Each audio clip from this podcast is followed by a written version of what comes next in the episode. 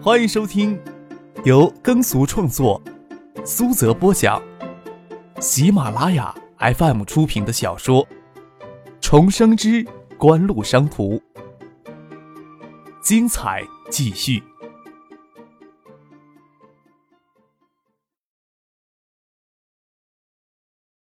第七百一十集。参与中海油债券发行，锦湖商事的直接收益会大幅下降，但也绝非无利可言。中海油能融资成功，势必会促进国家海洋石油工业发展。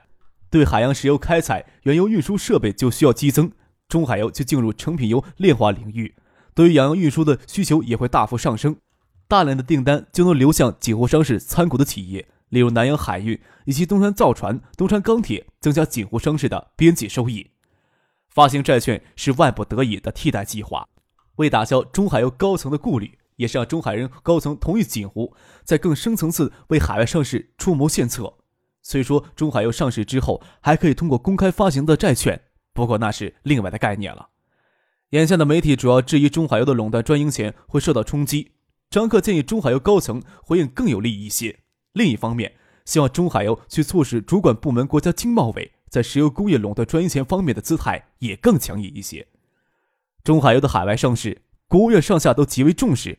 除了海洋石油工业发展之外，中国正积极推动加入世界关贸总协定，推动超大型国企海外上市，加速与全球化经济融合进程，加大开放力度，都是推动入关的一些前期条件。虽然不指望中央财政再给中海油额外拨十亿美元，让国务院发文声音立场是可以做到的。称谓在咖啡厅里轻谈了许多，也实际更了解到了中海油上市所遭受到的困难。在九七年上半年，香港证券市场红筹股正受热捧，只有国企在香港上市融资，差不多都会受到十倍、几十倍的超额认购。而中海油此时的影子订单都不满百分之八十，还要考虑到这些影子订单里面有相当一部分的到最后关头会撤销。严格来说，锦湖的承诺也要归入影子订单的概念之内。不可能签署正式的财务投资协议。中国海洋石油工业基础很薄弱，从八十年代初期选择与海外石油商合作，加上海洋石油能源开采进程，中海油可以说是国企中国际化程度最高的一家。你上市公司管理层都有一口流利的英语，与寻常国企肥头大耳的管理形象有所不同。但是喝酒的性子还要烈一些，很多管理层都有海上钻台的工作经历，要想耐得住海上的寂寞。酒量大倒好理解一些，也不至于给强行劝酒。只是中海油的人喝得热烈纷呈，张克、叶剑兵他们也难免跟着多喝了一些。其他人都不住在半岛酒店，张克还是要下楼相送，将孙尚义送上了车。张克见叶剑兵脸色潮红，有几分醉意，笑着说：“知道自己要回哪儿吧？”叶剑兵虽然大部分时间还在国内，但毕竟回锦湖商事香港总部。是在名正言顺不过的事情，一个月差不多有一到两周的时间会在香港。即使这样，叶剑兵在香港确实没有固定住所。张克笑他是狡兔三窟，怕丁文仪趁他不在香港时来搞突袭。叶剑兵看着唐静站在远处，想起一件事情来，跟张克说道：“舅妈呀，让他姐帮他找新加坡高校的资料，你知不知道呀？”虽然唐静在远处。但是翟丹青在身边，张克摸了摸鼻头，真想一脚将叶剑兵踢到车里拉倒，但是也不能脸上露出形色，一边帮叶剑兵开车门，一边跟他说：“找个时间呀，一会儿下澳洲去吧，我也得亲自去波斯看一看。”没等叶剑兵回答，就把车门关上了。翟丹青已经与唐静先进酒店了。再有一个多月，孙静萌就要从音乐学院毕业了，要不是因为张克。孙庆萌早就会离开音乐学院去留学了，或许不是新加坡，但也不会留在国内。看着屋檐外的雨帘，张口双手插到裤兜里，有时候会习惯有个人在建业，清新而动人的、神情骄傲的笑脸让人入迷。只是不能太自私的将他成为自己的金丝雀，留在建业，留在一九七八。虽说孙静萌性格很强，但在事业上却没有像孙静香那样一样野心的。不过也难说。像当年的孙静香，不就是在一九七八一留就是好些年吗？张克站在酒店大门前的屋檐下，吹着冷风，还有些微凉的雨丝打在脸上。站了一会儿，直到门童都露出疑惑的神色，才进了酒店。回了房间，就唐静在客厅里，翟丹青回他自己的房间了。张克躺到沙发上，揉了揉脑袋，还真感觉有些喝多了，头有些晕，面红耳赤的。洗澡水已经帮你放好了，我再帮你沏杯茶去。唐静端着冒热气的玻璃杯过来，放在桌上，忙着将手指放到嘴边哈气。怎么样，疼不疼呀？张克抓过唐静的手，看她的手指给烫的发红。没事儿，帮你倒杯茶烫一下，没什么。唐静嫣然一笑。张克捧起她微微发烫的脸，想到他刚才在餐桌上也喝了不少红酒，笑着说。你呀，应该比我醉的厉害，我该伺候你。让他坐到自己大腿上来，他转过身来，搂着他，笑着说：“他没醉。”张克看着他深邃迷离的眼眸，长长的睫毛轻颤着，绯红的脸蛋上那似笑非笑的神情令人迷醉，裸露的肌肤也透着醉酒的桃红。张克将他的长裙领子轻扯到一边，露出浅浅的肩窝，锁骨纤细迷人，肌肤温滑如玉。透着少女独特的幽淡香气，吐气上面真痒。唐静受不了张克鼻息喷在她的肩窝上，在他的怀里微扭着。张克抱起唐静娇软发烫的身子，进了浴室，将长裙、乳罩、内裤一一剥下，将青春娇美的雪白肉体放到了浅金色马赛克的浴缸里，笑着说：“一块儿洗澡行不行呀？”唐静泼着水不让他进来，张克钻进浴池里，看着唐静美丽的娇躯，张克心里的情欲膨胀到极点，两人欢爱了起来。只是唐静太没有用，挨不住十分钟，身子就瘫软在浴池里，不敢站起来了，坐在张克的怀里，头靠着张克的肩膀，美眸微闭，露出一丝眸光迷离而醉人，脸颊潮红，愈发的娇美明艳。张克身子微微后仰着，让唐静坐上来，唐静笑着要躲开。身体敏感到了极点，再受力已是难受了，要歇一会儿才能缓过劲儿来，只想躺在爱人的怀里享受欢愉过后的温柔。手机在客厅里响了起来，唐静就像遇到救星一样，催张克去接手机。不要紧的，让他想着去吧。张克说道：“说不定有什么重要的事情，或许是梁姨打过来的，你要不要接电话？梁姨。”不是要怀疑我们在做什么？那你说我们在做什么呀？张克笑着说，捏了捏还想掩耳盗铃的唐静的鼻头，从浴缸里站了起来，抽了一条浴巾，稍稍擦干了水，赤条条的走到客厅里去接电话。见是翟德清打来的电话，张克觉得奇怪，这时候会有什么重要的事情？该不会是来搅局的吧？接通了电话，柔声的问道：“有什么事情呀？”我刚发现有个情况比较特殊，方不方便说话？怎么会不方便呢？喝多了酒，有些头疼，正喝茶呢。张可拿起矮机上的玻璃杯，喝了一口水，给翟丹青听见。什么情况呀？你说吧。这时候，唐静裹着浴巾走了出来，看到张可赤条条的坐在沙发上，那根东西竟然丑陋的昂着头，走过去，俏皮的握住那根东西，掰到大腿下，突然一放。听见那根东西打在张克的肚皮上，发出一声响，俏皮的娇笑起来，刮了刮张克的鼻头，轻声取笑他说：“真丑。”又问是谁的电话。张克指了指翟丹青房间的方向，唐姐做出一个“哦”的嘴型，便安静的坐到他身边，用那浴巾的一角将张克的赤裸身体给遮了起来。是不是光着身子呢？翟丹青耳朵也尖，在电话那头问他。要不明天早上再说吧。崔院长发了一份传真过来，还有就是中海石油的材料，我们之前看漏了一些细节，可能有些问题。你把传真跟材料拿过来吧。崔院长这时候发传真过来，应该是看到很严重的问题才来提醒咱们的。张可虽然也想明天早上再说，但是这话说不出口。我继续去泡澡啊，不打扰你们。唐静咬着他的耳朵，轻声说：“张可还真怕给他用力一咬，等唐静关门进了浴室，他挂了电话，慌手慌脚进卧室找衣服穿。浴室的衣裤刚才给唐静都泼湿了，不能再穿了。气喘吁吁的穿着衣服，门铃恰好响了起来，刚要去开门，看见先拿出那条浴室丢在地毯上，张克将浴巾捡起来，随手藏进了门侧的壁橱里。见屋里没有什么其他痕迹，才不动声色的打开了门。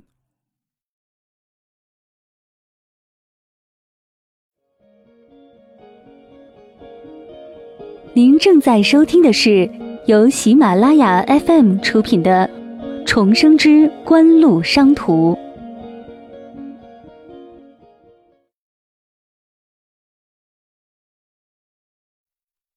发现什么问题了？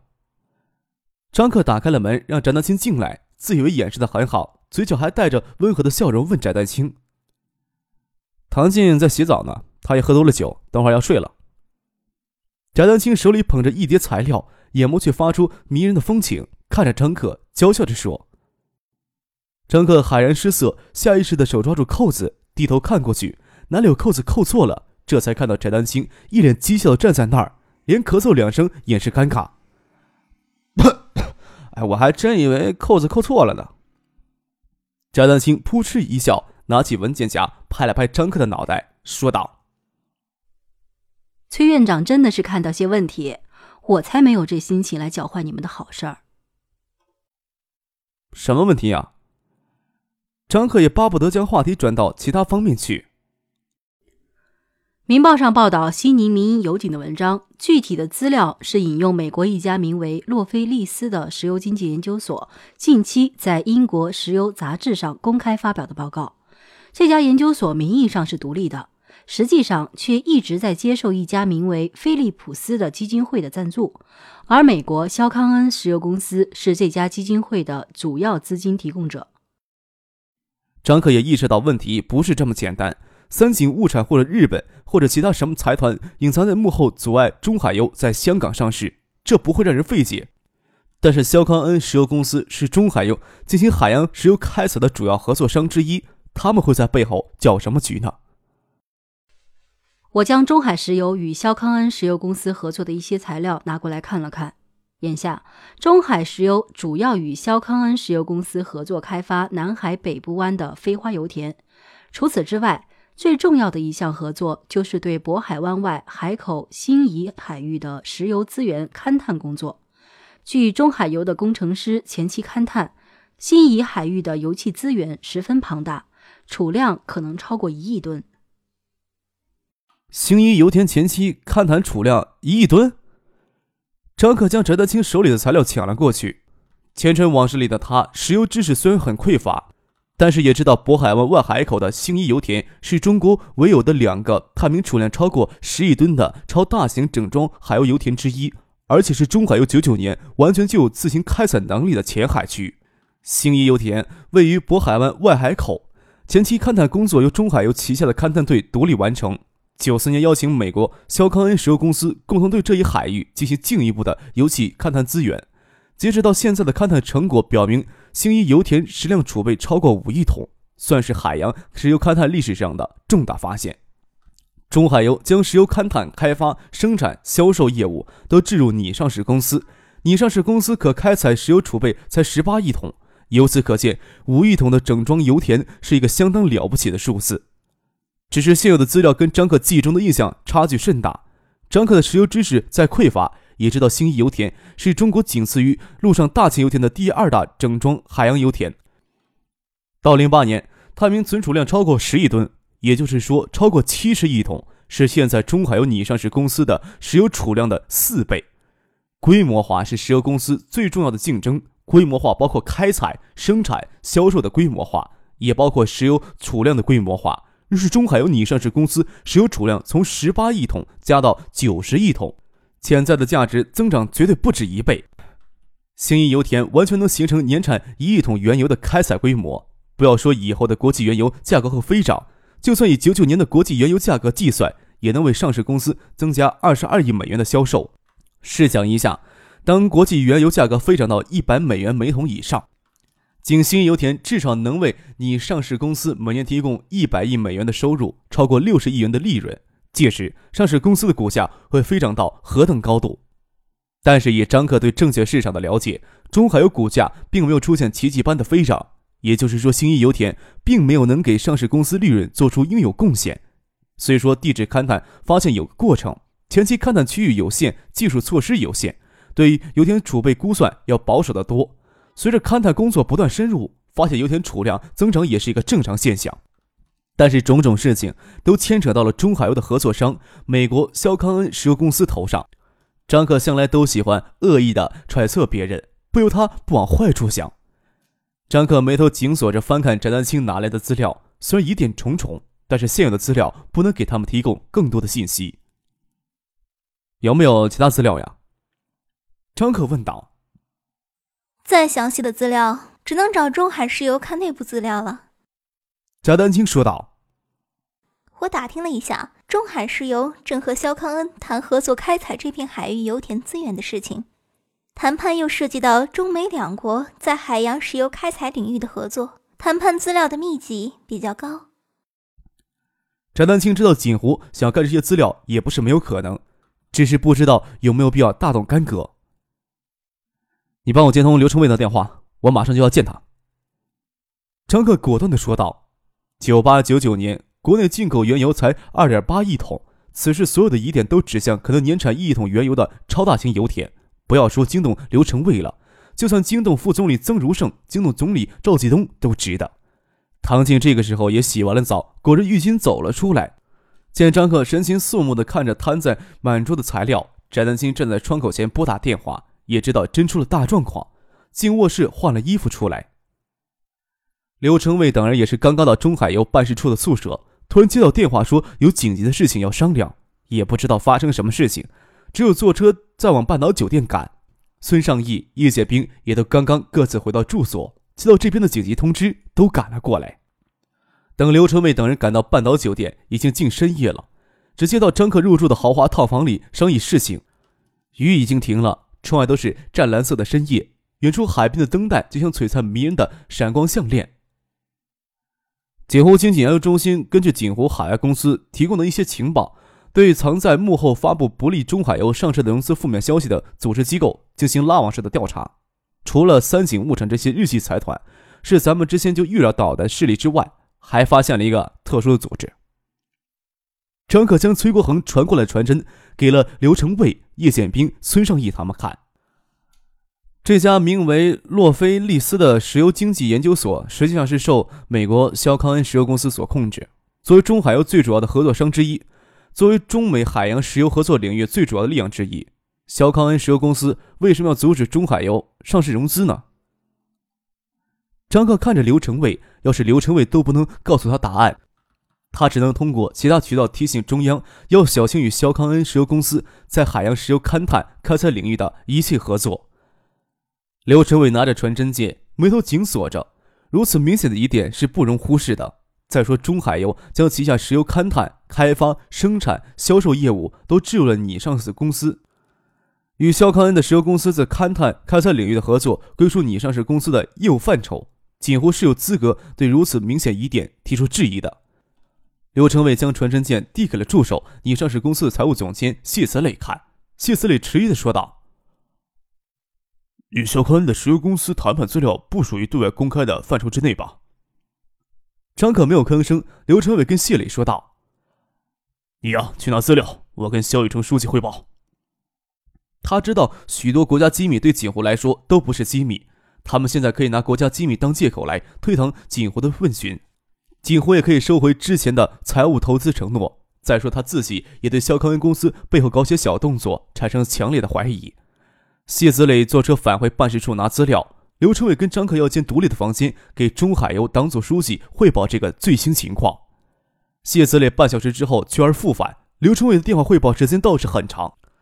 张可相信刘成伟及中海油的党组成员也可能隐约猜到出了什么问题，毕竟与肖康恩石油公司合作区域也有限，这时候冒出这么大的疑点，管理层要是不能分析出哪儿出了问题，那才叫真正的失职呢。